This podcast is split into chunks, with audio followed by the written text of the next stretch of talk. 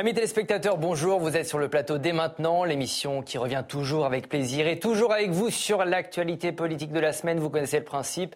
Hashtag et maintenant si vous souhaitez réagir. Aujourd'hui, on a mis les petits plats dans les grands. Oui, c'est la dernière de la saison. Il nous fallait donc des invités à la hauteur de l'enjeu. Pour terminer en beauté et en intelligence, on est avec Roselyne Bachelot. Ça va? Bonjour. Bonjour, merci d'être là, ancienne ministre. On peut vous lire chez Plomb, où vous avez signé le livre 682 jours, le bal des hypocrites. On est ravis de vous accueillir. Beauté et intelligence à côté de vous aussi. Emmanuel Voguet.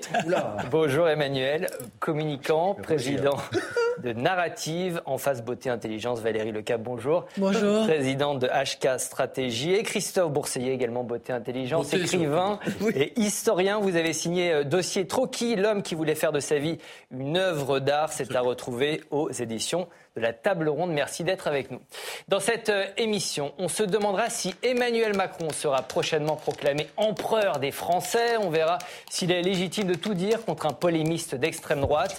On se demandera s'il faut déjà réformer la réforme des retraites. Et puis, et puis on s'interrogera sur le secret d'un mariage réussi entre les Républicains et la Macronie. Pour l'instant, même le premier encart est compliqué. Merci, Président Larcher. Mais d'abord, les écolos radicaux sont-ils des extrémistes comme les autres? Cette semaine, après plusieurs mois de menaces, le gouvernement a annoncé la dissolution du collectif Les Soulèvements de la Terre, dans son viseur notamment des militants d'ultra-gauche qui, le week-end dernier, s'étaient mobilisés contre la liaison ferroviaire Lyon-Turin. C'est la toute première fois que le gouvernement s'attaque à une organisation écolo. Écoutez Olivier Véran. Ce n'est pas la liberté d'expression ni la liberté de manifestation qui est en question. Ce n'est pas davantage des idées qui sont sanctionnées, c'est le recours répété à la violence contre des biens, contre des personnes, qui a été renouvelé à plusieurs occasions ces dernières semaines.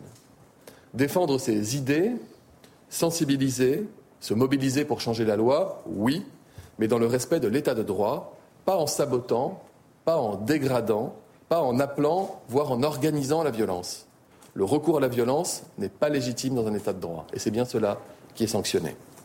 Christophe, qu'est-ce que c'est que ces soulèvements de la Terre dont on parle beaucoup? Est-ce qu'il y a une radicalisation du mouvement écologiste? Bah, C'est-à-dire que là, je crois que le, ministre se trompe dans la mesure où, euh, comme son nom l'indique, le collectif Les Soulèvements de la Terre est un collectif. Alors c'est un collectif qui est issu d'une dynamique, elle-même issue de Notre-Dame-des-Landes, de la ZAD de Notre-Dame-des-Landes. Et si vous faites un petit flashback et vous regardez Notre-Dame-des-Landes dès le départ, vous verrez euh, cohabiter des gens qui sont pacifiques, qui veulent faire de la permaculture, euh, qui veulent euh, faire du bio différent, etc., etc., qu'on pourrait désigner comme des alternatifs, et puis des autonomes qui eux veulent tout casser, qui sont pour la destruction du capitalisme, et voilà. Mais il y a à boire à manger. Le problème du collectif, c'est ça. Le problème du collectif, c'est que vous avez des gens pacifiques et puis des violents. Vous voyez, ce qui fait que de, que de dissoudre cet ensemble vague euh, qu'est le collectif n'a pas grande signification. Alors pour une autre raison, c'est que les autonomes dont nous parlons, qui sont donc ceux qui veulent en découdre, sont très organisés. Ils sont d'ailleurs très structurés et je dirais même très hiérarchisés, mais ils sont pas en association. Mhm. C'est-à-dire, comment voulez-vous dissoudre des gens qui n'ont pas de statut associatif? Ce sont des bandes. Et puis, je terminerai une chose très importante. Pardon, mais sur ce sujet-là, il faut le dire. C'est que euh. l'histoire de l'extrémisme démontre que dissoudre un groupe extrémiste, ça ne sert à rien. Parce que le groupe se reforme dans la seconde avec un autre nom. Et généralement, c'est contre-productif parce que certains éléments euh, passent sous les radars. Et finalement, ça n'a jamais servi à rien. Donc, je trouve cette dissolution inutile. Et en plus, il y a une certaine erreur de ciblage puisque, encore une fois, le collectif Les Soulèvements de la Terre, c'est un peu l'héritage de la Confédération paysanne de José Bové. On est dans quelque chose qui est violent par certains de ses adhérents et non violent par d'autres. D'où la complexité du dossier. Cette dissolution est inutile. Je pense que cette dissolution est utile parce qu'elle rappelle un certain nombre de principes. Je reconnais que l'argumentation euh, de Christophe est recevable sur le plan que c'est difficile euh, ce ciblage, c'est un collectif informel. Toutefois, l'association de fait euh, la dissolution d'une association de fait, ça existe dans les textes. C'est la motivation du décret publié voilà, On n'a pas besoin d'être une association déclarée et structurée. Maintenant, euh, le décret, il faut le porter, il faut qu'un facteur le porte à quelqu'un. On se demande à qui on va aller le porter, quel est là, là, où les personnes qui vont être destinataires, euh, destinataires de cette affaire. Mais je crois que le gouvernement a eu raison de rappeler que la violence est inadmissible, qu'il y a un durcissement dans, les dans le soulèvement de la terre et dans, dans, les soulèvements de la terre et dans les actions qui sont menées. On l'a vu euh, à Sainte-Soline, on l'a vu euh, euh, bien entendu dans les maréchages de Nantes, on l'a vu, on va le voir sans doute encore dans l'affaire du, du, tunnel, du projet de, de voie ferroviaire Lyon-Turin. Mhm. Je pense qu'il s'agit de rappeler à un certain nombre de gens qui sont certainement des militants pacifistes qu'ils sont, ils se sont enchaînés des gens peu recommandables. Valérie, cette dissolution est-elle justifiée et utile aussi? Parce qu'effectivement, effectivement, il va falloir trouver un facteur qui va porter ce message. Pardon, c'est un, non, c'est un très bon terme, c'est une image. Mais... Euh, beaucoup de choses euh, ont été dites et je suis d'accord avec les deux. Effectivement, il fallait montrer un signe euh, parce que c'est pas acceptable d'attaquer les gendarmes, les forces de l'ordre, etc. Et il fallait faire quelque chose. Et en même temps, c'est peut-être pas de la plus grande utilité en raison de ce qu'a très bien expliqué euh, Christophe, c'est la, la, ramification euh, de, de, cette organisation, de ces organisations, et la difficulté à les toucher. Mais ce que je voudrais rajouter, et c'est le plus important de l'histoire, je pense, mhm.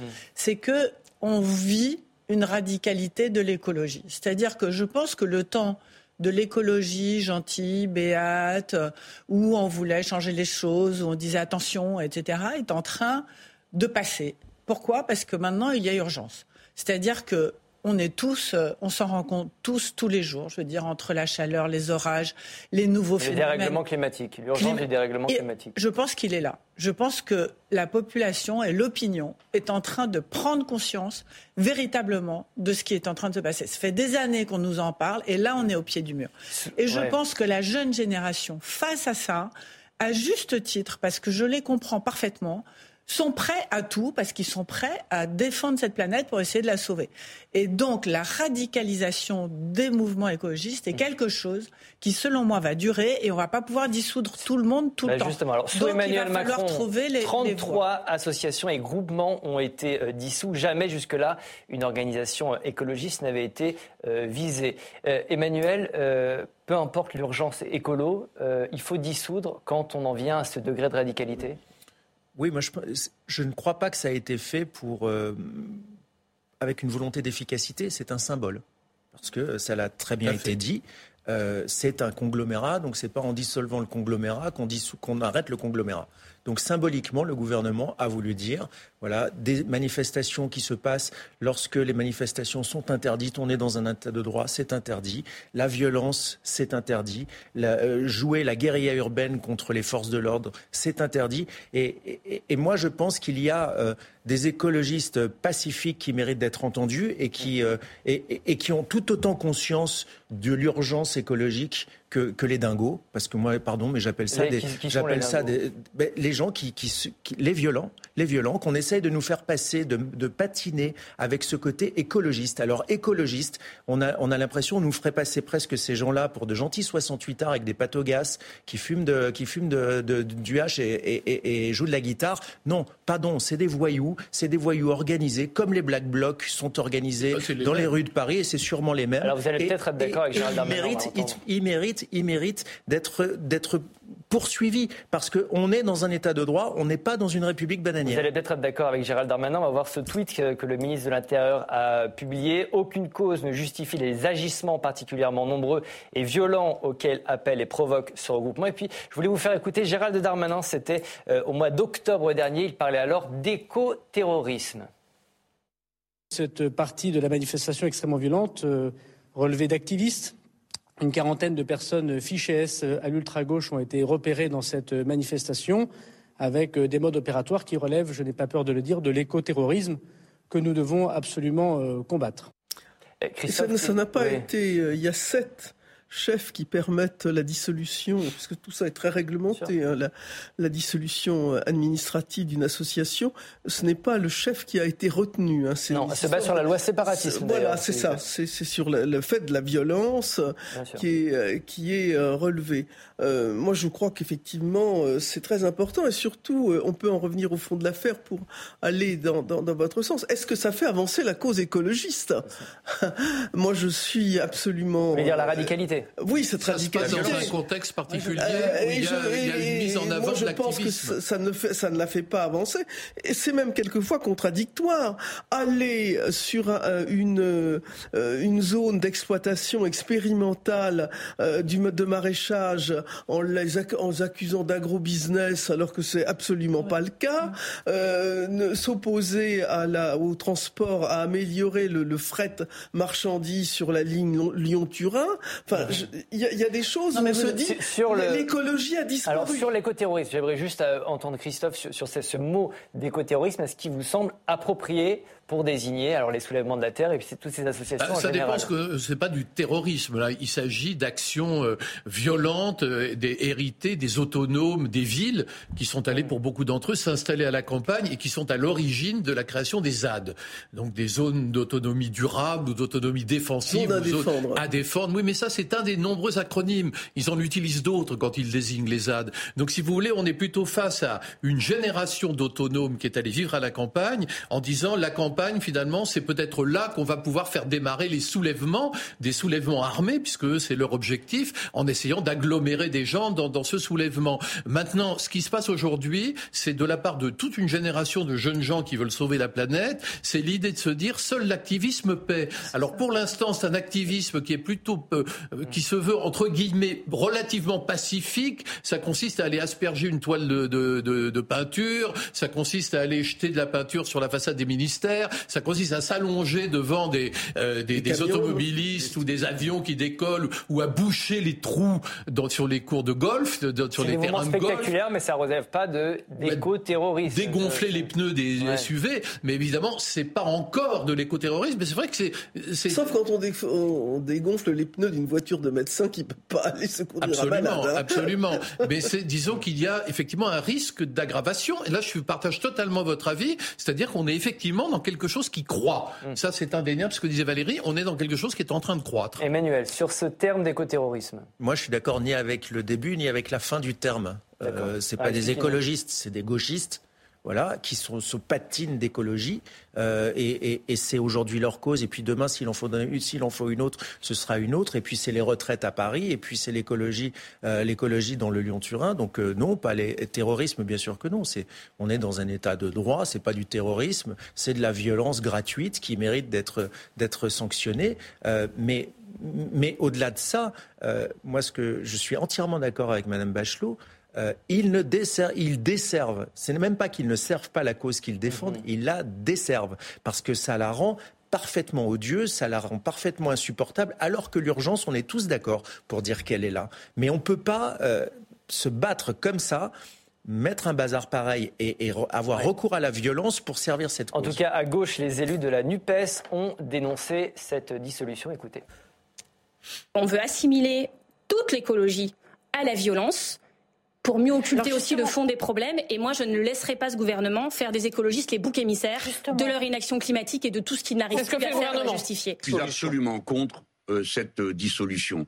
Je la juge stupide et euh, d'abord irréalisable, puisque les soulèvements de la Terre n'est pas une association, c'est une fédération d'associations, c'est un groupement. Donc juridiquement, ça n'existe pas. À Sainte-Soline, la, la violence a été provoqué par M. Darmanin. Quand vous tirez de votre propre aveu 4000 grenades sur euh, euh, 6000 grenades sur 4000 manifestants, admettez qu'il y a un problème. À gauche, cette euh, dissolution est assimilée à une atteinte à la liberté d'expression. Qu'est-ce que vous en pensez, Valérie? Je, pense qu'ils ont euh, totalement tort. En fait, le problème de la violence en écologie, euh, pour rebondir, c'est qu'elle a deux gros défauts. Le premier défaut, c'est d'être violent et c'est inacceptable, et vous avez raison, contre-productif. Mais le deuxième défaut, c'est de cornériser l'écologie. C'est-à-dire que l'écologie, ce n'est pas que, contrairement à ce que veut dire euh, Jean-Luc Mélenchon ou Marine Tourdelier, un mouvement d'extrême gauche. C'est quelque chose qui, désormais, euh, concerne absolument tout le monde. Le problème dans ce pays, si vous voulez, c'est que l'État ne réagit que quand il y a une violence extrême. Je pense que ce qui s'est passé à la suite du mouvement des Gilets jaunes, quand il a fallu attendre la prise de l'Arc de Triomphe pour qu'il y ait de l'argent mhm. qui soit débloqué est resté profondément dans les esprits. Et c'est ça qui a donné l'idée qu'aujourd'hui en France, si on n'est pas violent, on n'obtient rien.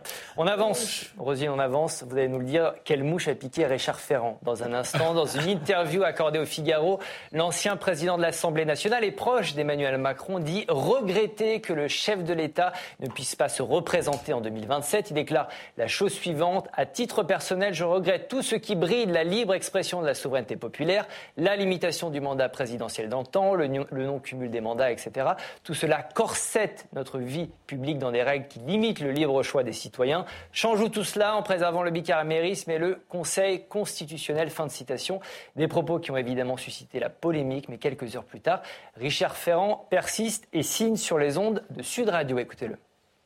Je ne changerai pas une virgule à ces propos. D'une manière générale, je trouve qu'il faut faire confiance aux électeurs et il faut les laisser choisir qui ils veulent, quand ils veulent. Après tout, il y a des villes qui sont administrées par des maires qui sont à leur troisième ou quatrième mandat, et si c'est ainsi, c'est parce que les électeurs l'ont voulu. Donc, mon propos ne consistait pas à dire qu'il fallait changer des règles en vue de 2027, mais que d'une manière générale, il fallait permettre à notre démocratie, à mon avis, de respirer mieux en laissant en toutes circonstances le dernier mot aux électrices et aux électeurs. Quelle mouche a piqué Richard Ferrand Maladresse ou ballon d'essai? Deux invités sur ce plateau ne sont pas d'accord, mais alors vraiment pas du tout d'accord. Vous allez le voir d'un côté Emmanuel, de l'autre Valérie. Vous avez 45 secondes chacun, c'est ce qu'on appelle un duel. Emmanuel, vous connaissez, ça, très bien. Vous allez nous dire pourquoi, selon vous, eh ben, c'est une maladresse de la part de Richard Ferrand. C'est une maladresse parce que quand on a été président de l'Assemblée nationale, on a assez d'expérience pour savoir que euh, la Constitution, elle peut pas être bougée parce qu'ils n'ont aucune majorité pour faire bouger la Constitution, que c'est pas euh, le, débat du pays, euh, que euh, Emmanuel Macron concentre contre lui euh, un certain nombre d'opinions qui fait que personne ne peut adhérer à, cela. Et puis je rajoute juste pour la forme que Richard Ferrand, sous sa présidence, a fait passer euh, un projet de loi limitant à deux mandats consécutifs le mandat des élus. Donc quand il nous dit qu'il a toujours été sur cette position, c'est archi faux, ou à moins qu'il se soit tué et qu'il ait fait passer euh, à l'époque une loi avec laquelle il n'était pas d'accord. Et je ne vois pas pourquoi est-ce qu'un maire n'aurait pas, pas le droit de faire plus de deux mandats quand ce serait bon pour le président de la République. Quelle expérience du duel, c'est parfait. Merci Emmanuel. Valérie avait des éclairs dans les yeux quand vous parliez. Vous allez nous expliquer en 45 secondes. Des éclairs d'amour. Peut-être, je ne sais pas. 45 secondes, pourquoi selon vous il s'agit d'un ballon d'essai de la part de Richard Ferrand? Parce que tout le monde sait que Richard Ferrand est peut-être la personne la plus proche ou une des plus proches du chef de l'État et qu'il défend sa cause en disant ça. Euh, la première chose, c'est qu'il redonne une perspective de durée au chef de l'État. On sait que depuis le premier jour de sa réélection, il est fragilisé par le fait d'avoir ce terme et donc ça lui redonne de la force et de la légitimité, ça lui redonnerait. La, deuxième chose, c'est que cette règle n'a que 15 ans. C'est Nicolas Sarkozy en 2008 qui l'a instituée. Ce n'est pas une règle absolument fondamentale de la République. Et la troisième chose, c'est que aujourd'hui, et ça essaye de le pérenniser, la seule personne peut-être capable de battre Marine Le Pen en 2027 serait Emmanuel Macron. Donc ce sont trois bonnes raisons. Et Rosine va nous trancher tout ça. Rosine, vous êtes d'accord ni, avec l'un ni avec l'autre euh, Ni euh, un ballon d'essai, c'est une réflexion globale sur la réforme des institutions euh, dont on qui habite d'ailleurs un certain nombre de cercles. Et je dois dire que tout le monde peut se retrouver dans cette proposition de Richard Ferrand qui n'a pas pour but d'offrir un troisième mandat à Emmanuel Macron parce qu'il ne peut lui offrir qu'une troisième candidature et non pas un troisième mandat. Donc tout le monde est d'accord pour la troisième candidature d'Emmanuel Macron, ceux qui veulent le réélire et ceux qui veulent le battre parce que finalement ce qui va être absolument déceptif pour les opposants à Emmanuel Macron, c'est qu'ils ne pourront pas lui régler son compte en 2027. Vous vous rendez compte la tristesse? Mais bien sûr tout le monde monde veut que Emmanuel Macron puisse se représenter Alors je ne sais pas parce que je vais vous montrer ce tweet euh, de Mathilde Panot, la présidente ah, du bah, groupe LFI à l'Assemblée nationale. Elle écrit la chose suivante et pourquoi pas restaurer l'empire avec Macron premier, Richard Ferrand, le visage de la dérive autocratique de la Macronie. C'est des inquiétudes qui sont fondées?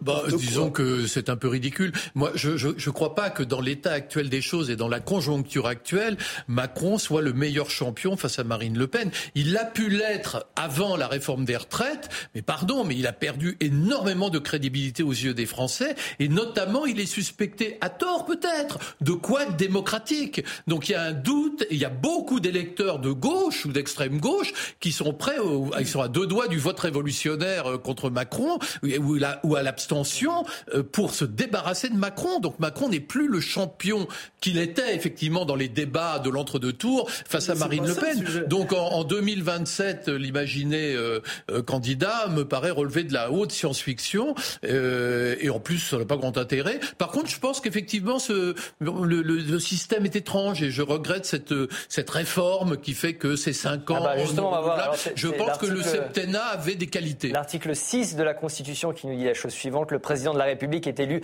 pour cinq ans au suffrage universel direct. Nul ne peut exercer plus de deux mandats consécutifs. Ah C'est une réforme de Sarkozy? C'est une erreur Sarkozy n'a pas fait que des choses bien. Hein Mais pourquoi, pourquoi, pourquoi il a engagé cette réforme à l'époque? On est en 2008. à l'époque, vous savez, on essaie de donner des gages euh, au public, aux citoyens, en pensant que ça va, ça va les, ça va les, comment dirais-je, leur, leur, rendre le politique plus désirable. C'est comme quand on jette une, une bout de viande au lion, il faut toujours en jeter une plus grosse. Le lion n'est jamais satisfait. Alors on a interdit le cumul des mandats se rend compte maintenant que c'est une énorme connerie.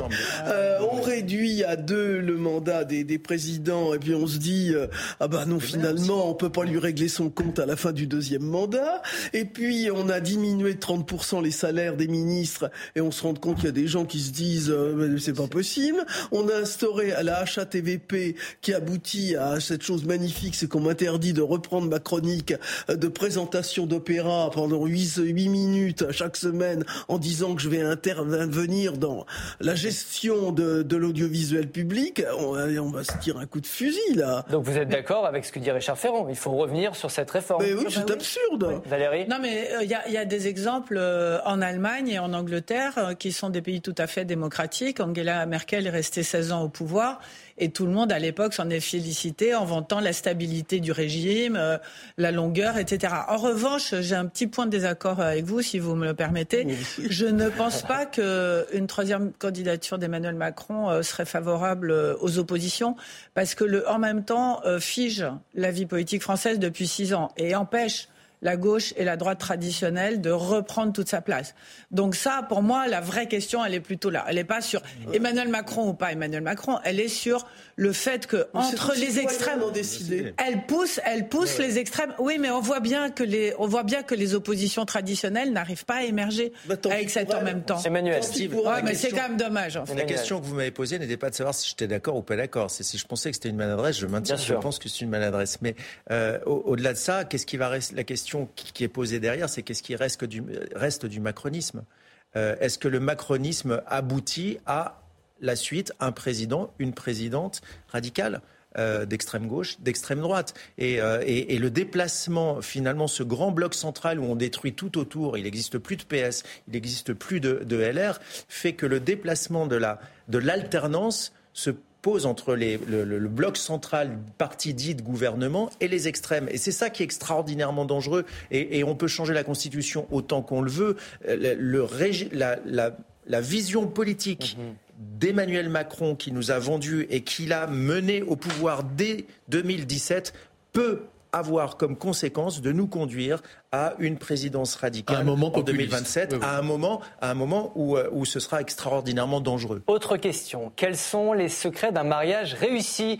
Vaste question à laquelle oh, les républicains n'apportent pas de réponse, eux qui ne veulent tout simplement pas se marier. La semaine dernière, le parti LR a lancé ses états généraux objectifs, relancer la droite après la séquence des retraites. C'est aussi l'occasion d'écarter la main tendue par Emmanuel Macron. Écoutez. L'indépendance est la garantie de notre légitimité. la responsabilité est notre boussole, car pour nous, seul l'intérêt de la France doit guider nos choix.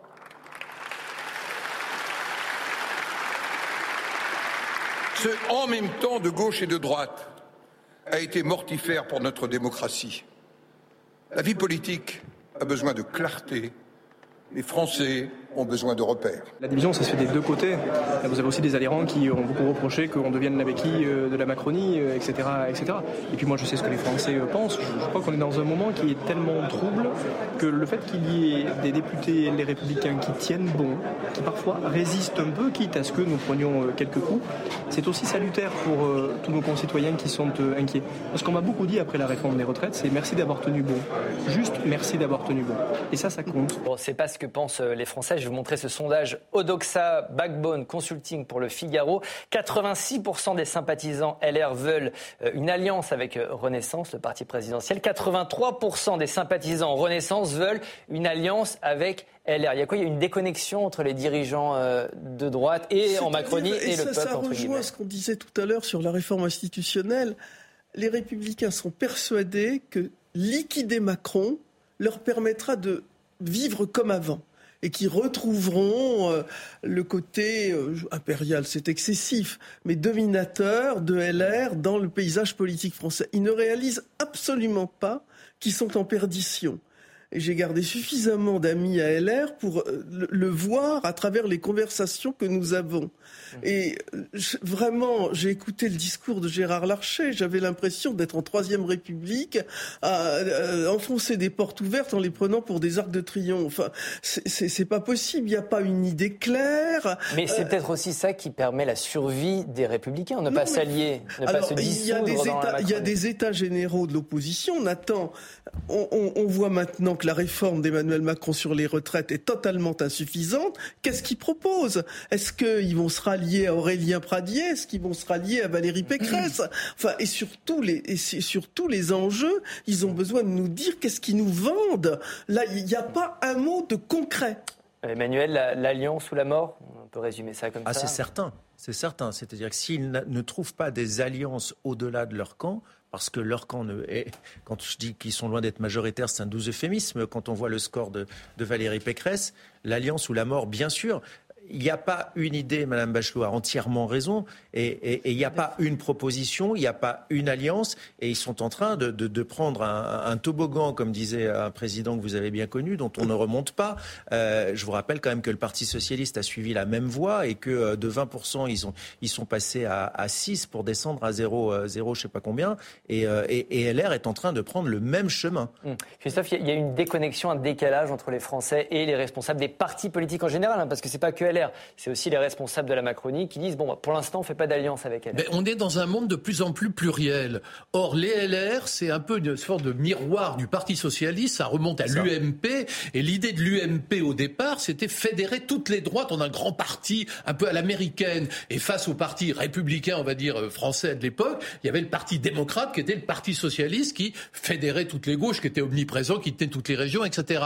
Aujourd'hui, tout a changé. Aujourd'hui, le Parti socialiste a explosé. Euh, aujourd'hui, la droite, elle est en pleine implosion. Et aujourd'hui, vous pouvez plus faire tenir sous un même label des gens du centre droit qui, effectivement, sont tentés par euh, un rapprochement avec le centrisme, qui soit macronien ou pas. On parle de centrisme. Et de l'autre, des gens qui sont droite de la droite, droite dure, et qui sont un petit peu tentés d'aller voir ce qui se passe du côté du populisme, de la droite de la droite incarnée par Zemmour. Donc vous avez deux lignes. Donc comment voulez-vous que ces gens-là cohabitent longtemps dans le même mouvement? Donc ce que je crois qu'il va se passer, c'est que ce mouvement, les Républicains, est voué à, une, un éclatement euh, à un moment donné. Et on va voir effectivement, en fonction des élections euh, présidentielles, on va voir se former des alliances en fonction des, des sensibilités des uns et des autres. On n'imagine pas Valérie Pécresse soutenir euh, Zemmour et de même, vous voyez, enfin tout est comme ça aujourd'hui. Donc je crois qu'il faut tenir compte de cette réalité nouvelle. Plusieurs lignes idéologiques. On va écouter l'ancien Premier ministre Dominique de Villepin que vous connaissez un peu, Rosine, je crois,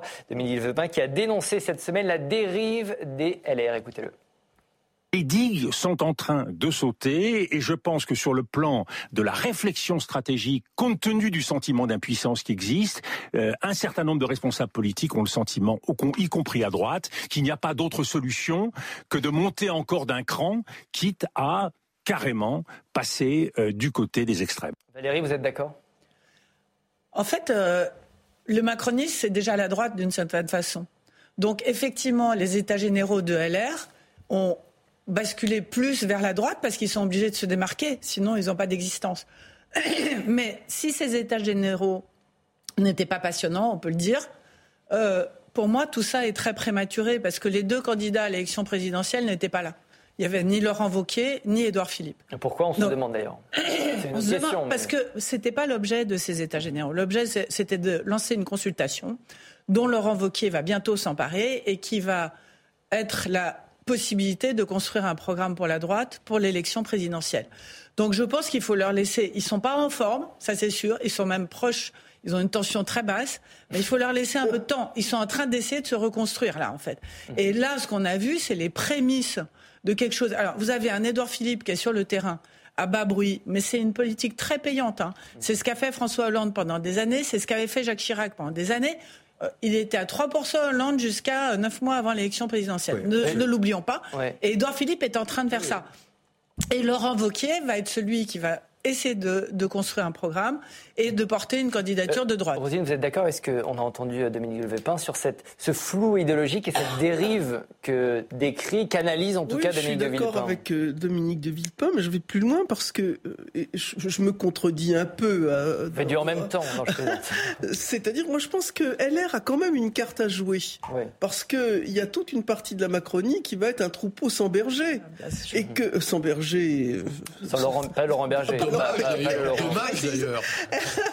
Euh, et, de cette partie centriste qui correspond à ce que à, l'UMP, les Républicains, c'est-à-dire un, parti conservateur moderne, pro-européen, enfin, qui est le, parti auquel j'ai adhéré pendant des années et, qui a été mon ADN et dans lequel je ne me reconnais absolument plus maintenant. Et il y a euh, il y a toute une partie de l'électorat qui peut se retrouver autour d'un candidat. Euh, Édouard Philippe vient de LR.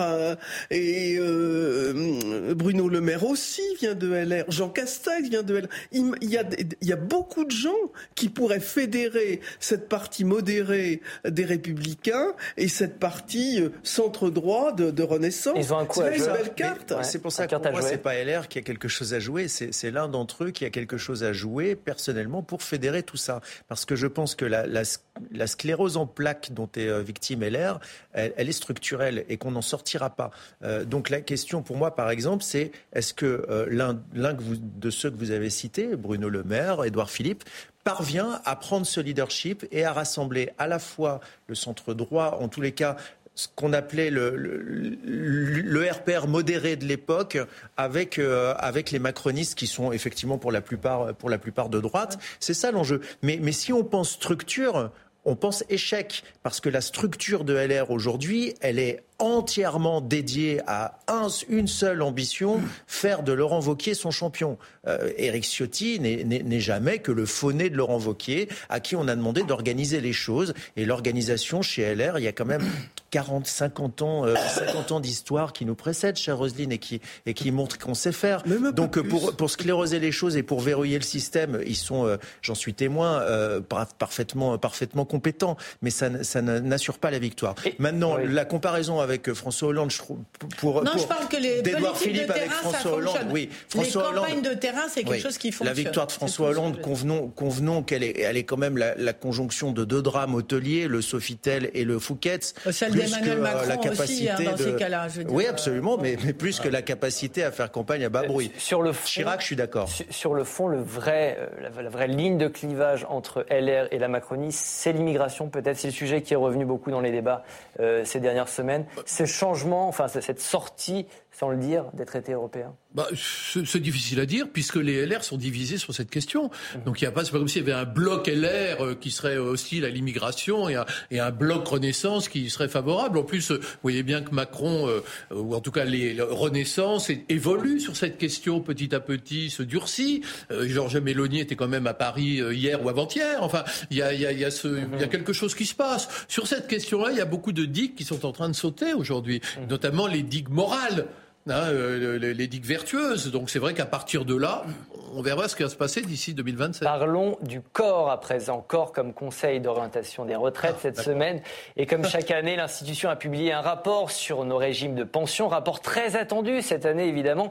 Mais contrairement à ce qu'avait pronostiqué le gouvernement, notre système de retraite ne devrait pas renouer avec l'équilibre en 2030. C'était pourtant l'un des arguments mis en avant pour justifier le passage à 64 ans.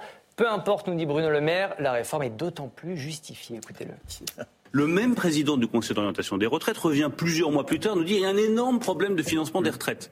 C'est bien la preuve qu'avec le président de la République et la majorité, nous avions raison de dire, quoi Qui dit n'importe quoi? Cette réforme des retraites était indispensable. Et si nous n'avions pas eu le courage, avec le président de la République, avec la Première ministre, avec toute la majorité, d'engager cette réforme des retraites contre vents et marées, et Dieu sait que ça a été difficile, les Français aujourd'hui seraient en droit de dire vous nous avez menti. Moi, je vais vous montrer quelques éléments de ce rapport euh, du corps. Le déficit des régimes de retraite euh, sur 2024-2030, c'est euh, entre moins 5 à, à, moins 8 milliards d'euros. En 2030, le déficit sera d'environ 6 milliards d'euros. C'est la preuve qu'on n'est pas allé assez loin. Ah, je défends cette, cette idée depuis six mois. mais il suffisait de lire le rapport du corps. Mais le problème, c'est que tout le monde parle du rapport du corps et ne l'a pas lu. Le précédent, pas celui-là. Hein. voilà. Mais déjà, on voyait que c'était pas possible. On voyait que les fondamentaux sur lesquels était basé le rapport du corps, et, c'est ça où le gouvernement s'est fait piéger. Parce que, par exemple, le rapport du corps est dans ses attendus avec un chômage à 4,5%. Plein emploi. Moi, je suis le plein emploi. Évidemment, ils étaient d'autant plus fondés à mettre ça dans, dans la maquette, puisque c'était le gouvernement qui disait on y sera à, à, l'extinction du chômage. Mmh. Euh, il y avait aussi dans les attendus l'augmentation de la productivité avec des schémas situés entre 0,7 et 1,2%, 1,4% euh, d'augmentation de la productivité. Oh, nom d'un chien, la productivité est devenue négative. C'est pas de bol. Est-ce que c'est pas quand même un, un désaveu pour le gouvernement. on nous avait promis, on avait pris plus de déficit en 2030. Euh, non, non, non, c'est pas un désaveu. C'est ce qu'on dit depuis longtemps. Ils ont fait un premier pas pour faire quand même avaler une partie de la, de, de, de la réforme des retraites. Mais j'avais dit de toute façon, avant 2030, on sera obligé d'y revenir. Ils ont fait un premier pas. Ce premier pas n'est pas suffisant. Mais dire que la, que la réforme, il fallait pas la faire, ça c'est quand même un argument euh, spécieux. C'est ce que dit la gauche. Valérie, dis-moi. Non, mais moi je suis d'accord avec Bruno Le Maire pour dire que cette réforme était indispensable. Mais la vérité, c'est que pour essayer de la faire passer, euh, ils ont trop lâché. Bah Parce que si on avait gardé euh, l'âge légal à 65 ans, qui était la promesse de campagne d'Emmanuel Macron, et il a lâché, à, et il a lâché à sa première ministre cette concession avant même de commencer la négociation, ce qui pour moi était une erreur absolument fondamentale. C'est sûr qu'on a perdu en cours de route une partie de l'efficacité avec les 1200 euros euh, de minimum vieillesse, même si ça ne touche que 20 000 personnes euh, au fond de l'histoire, avec l'index senior. C'est-à-dire que tout ce qu'on a donné comme euh, contrepartie au peuple pour le calmer et qui n'ont servi à rien, n'ont servi qu'à une chose, c'est à ôter de l'efficacité à cette réforme.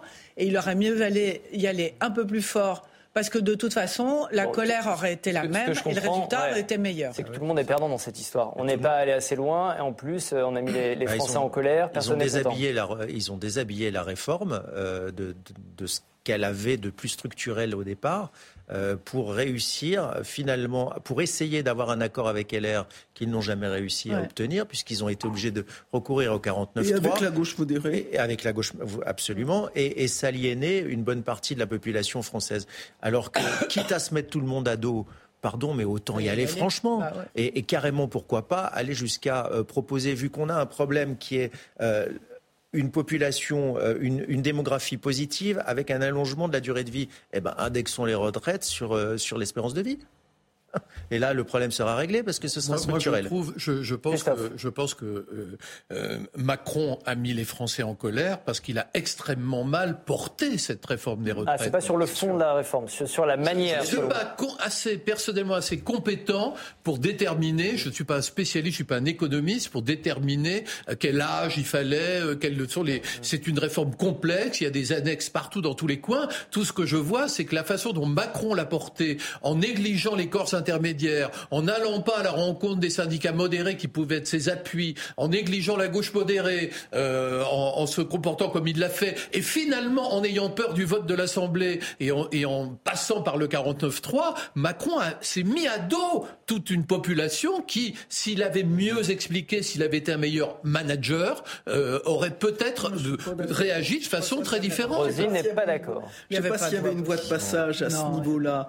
Euh, non, euh, on, il y avait une voie de négociation Il y a des grands perdants aussi là-dedans, ce sont les syndicats, parce que vraiment la réforme est passée, ils l'ont combattue, elle est passée, et c'est d'une certaine façon euh, Laurent Berger. Je, je, ne comprends pas la sanctification qu'on fait de Laurent Berger, parce que Laurent Berger l'ancien secrétaire général de la CNT. Voilà euh, cette sanctification, parce que c'était un homme qui avait défendu la retraite par points. Bon.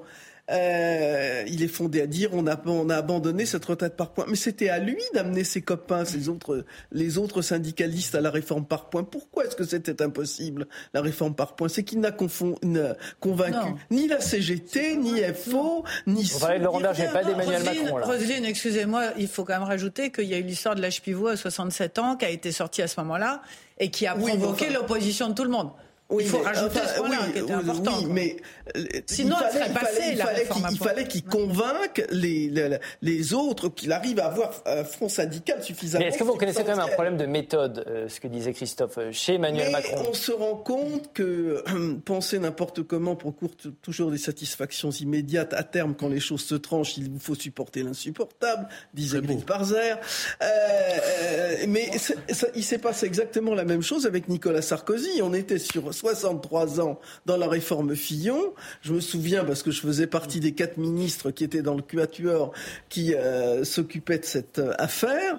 Et euh, Nicolas a dit ah non non pour amadouer les, les, les, gens on va passer à 62 ans. il y aurait eu la même le, les mêmes embardées de manifestations avec 63 ans. À chaque fois on donne un bout de barbac au lion, le lion vous bouffe la barbac et il est aussi enragé. Emmanuel. Le problème, c'est que le lion s'était fait bouffer la patte avant, parce qu'il y, a, y a une grosse, grosse différence, si vous me permettez, avec euh, les, les épisodes que vous, euh, euh, que vous décrivez c'est que là, Macron sait qu'il n'a pas de majorité à l'Assemblée nationale. et, et, on oublie ça.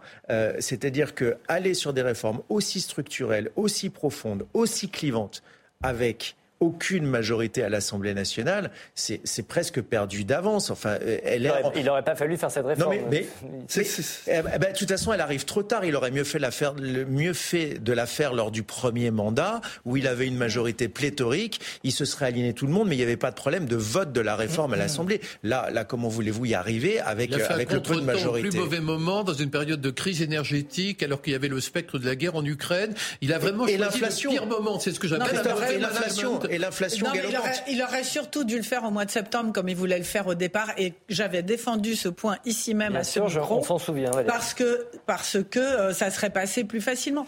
Ils, ont tellement tergiversé. Je vais vous montrer la, réaction euh, de la CGT au rapport du corps, donc, qui dit que ce rapport confirme les mensonges sur la réforme des retraites. Une fois de plus, et contrairement au discours catastrophique du gouvernement, le corps montre que le système de dépenses est parfaitement sous contrôle. Un léger déficit de 0,2% du PIB en 2030, c'est l'épaisseur du trait. Il n'y avait donc pas urgence, selon la CGT, à réformer euh, nos retraites. Et puis, je voulais vous faire écouter aussi Fabien Roussel, le secrétaire national du PCF, qui a réagi au nouveau rapport du corps. Le corps le Conseil d'orientation des retraites se base toujours sur des projections où les salaires n'augmentent pas en fonction de l'inflation, où euh, il n'y a pas un taux d'emploi, le plein emploi, c'est-à-dire euh, zéro chômeur dans notre pays avec un taux de chômage qui reste élevé. Donc, il, se base sur des projections d'une France appauvrie, d'une pauvre France, alors que nous, nous travaillons sur une France riche. Donc ça fait des projections où il y aura un déficit, mais parce qu'ils sont dans la même matrice euh, économique de, de, de, de, précarité du travail, de bas salaire et compagnie. J'aimerais qu'on parle du corps, de l'utilité du corps, du Conseil d'orientation des retraites. Il est censé éclairer le débat et on a l'impression qu'il a foutu le bazar. C'est une institution qui est une institution de dialogue noyautée par les syndicats. Le corps. Euh, le corps, mais bien sûr, il faut s'agir de regarder la composition du corps. Donc, euh, sans jeu de mots. Euh, et, donc, on n'a pas vraiment euh, une réunion d'experts. Donc, ils bâtissent des scénarios. Là, il y avait euh, deux matrices avec ce qu'on appelle l'effort de l'État constant et de l'autre côté l'équilibre permanent des retraites. Analyses objectives, voilà, et donc chacun et à travers ces deux matrices, on faisait varier un certain nombre de constantes euh, pour euh, faire ces scénarios. Et finalement, chacun a pris dans ce rapport du corps ce qui l'arrangeait. Et, et c'est ça qui est absolument, absolument Mais incroyable. Il est censé rendre des avis objectifs. Il a été créé sous Jospin, ce non, mais ce qui est intéressant, dire si c'est objectif. Ce que, je trouve, ce que je trouve euh, peut-être assez intéressant dans, dans, ce rapport, qui effectivement, vous l'avez très bien dit, est basé sur des, des, des, des hypothèses qui sont complètement euh, sur, enfin, bah, il y a plusieurs hypothèses, plusieurs scénarios. non, mais 4,5% de, chômage en France, on n'a jamais eu ce taux-là. Le chômage incompressible en France, il est à 6, 7. On n'a jamais réussi à descendre à 4,5% de chômage en France. Donc euh, il y, a des, y a des raisonnements qui ne tiennent pas la route. Mais ce qui est, quand on regarde à l'intérieur, ce qui est intéressant, c'est qu'ils disent que les régimes privés vont être euh, positifs et Mhm. que ceux qui sont déficitaires vont être les régimes plutôt publics. Et ça, je trouve que ce sont des enseignements qui ont plus d'intérêt, auxquels on devrait s'intéresser. Par exemple, les cadres, vous savez très bien que l'Agir Carco, euh, qui concerne les cadres, est très très euh, bénéficiaire. Mhm. Je pense qu'il faudrait qu'on rentre plus euh, par sectorisation dans de la dentelle et dans des choses plus intéressantes que cette vision globale Mais qui ils sont est pas restés à absurde. 62 ans. En fait, Oh, il y a et- longtemps. non, ils sont à 63 ans depuis longtemps. et, et maintenant, ils vont passer à je sais pas combien. Mais euh, et ils gèrent très bien euh, les caisses. Mais ça, je trouve que ça serait plus intéressant de prendre parce qu'effectivement, s'il y a un déficit euh, des retraites publiques, ça va être un problème. Donc, il faut s'attaquer à ce problème-là. Mais regardons les choses de cette façon-là, parce que de toute façon, les hypothèses ne tiennent pas la route. Un responsable de la CGT peut-il peut-il dire cela en toute impunité Nous Ah. sommes mercredi dans un train en direction de Limoges. Un responsable syndical du nom de Frédéric Tronche croise Éric Zemmour en route pour une séance de dédicace. Il demande aux polémistes d'extrême droite s'il prend le train pour Auschwitz. La référence au camp de concentra- concentration est une allusion à la confession juive d'Éric Zemmour. Les propos sont rapportés par l'entourage de l'ancien candidat à la présidentielle et relayés par nos confrères du Figaro.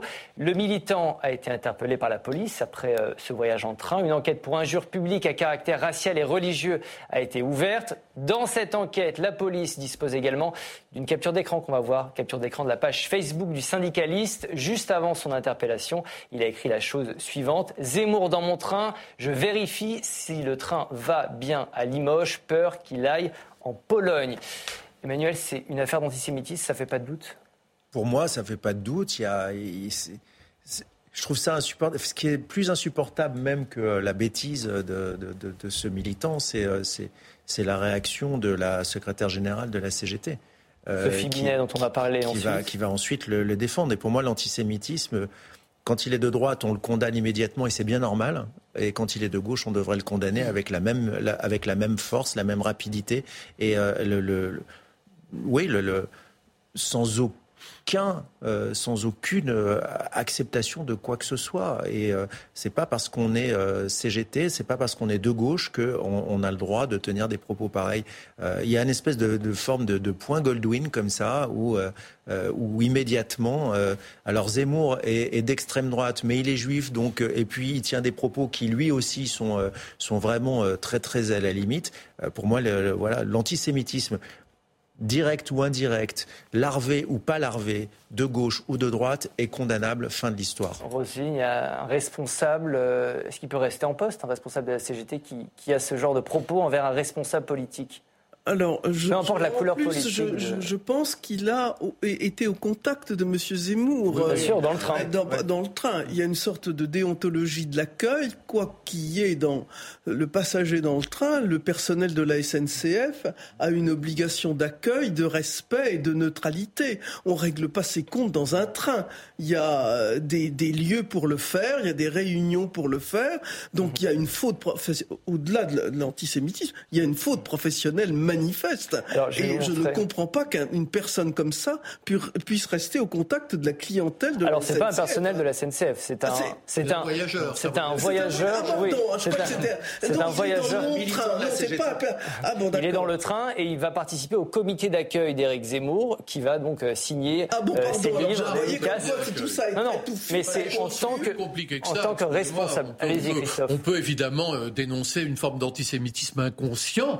Euh, pourquoi pas bien sûr, mais enfin, j'ai l'impression, après c'est une question d'interprétation, j'ai l'impression que ce monsieur, qui d'ailleurs s'est mal comporté, parce que on va pas insulter quelqu'un euh, dans son compartiment euh, euh, sous prétexte qu'on n'est pas d'accord avec ses idées, ça me paraît, on manifeste peut-être à, à, distance à Limoges, mais on ne fait pas ça. Mais je pense que ce monsieur qui est connu pour être un antifasciste, pour être un militant cégétiste, je pense qu'il a... Frédéric J'ai l'impression, j'ai l'impression qu'il a oublié ou occulté le fait que Éric Zemmour est juif et qu'au contraire, il y avait une sorte de nazi qui allait conduire le train euh, vers les camps euh, où, où, Frédéric Tronche serait euh, interné d'une certaine façon. J'ai l'impression qu'il y avait dans l'esprit, dans, dans, le discours de ce monsieur, cette idée-là.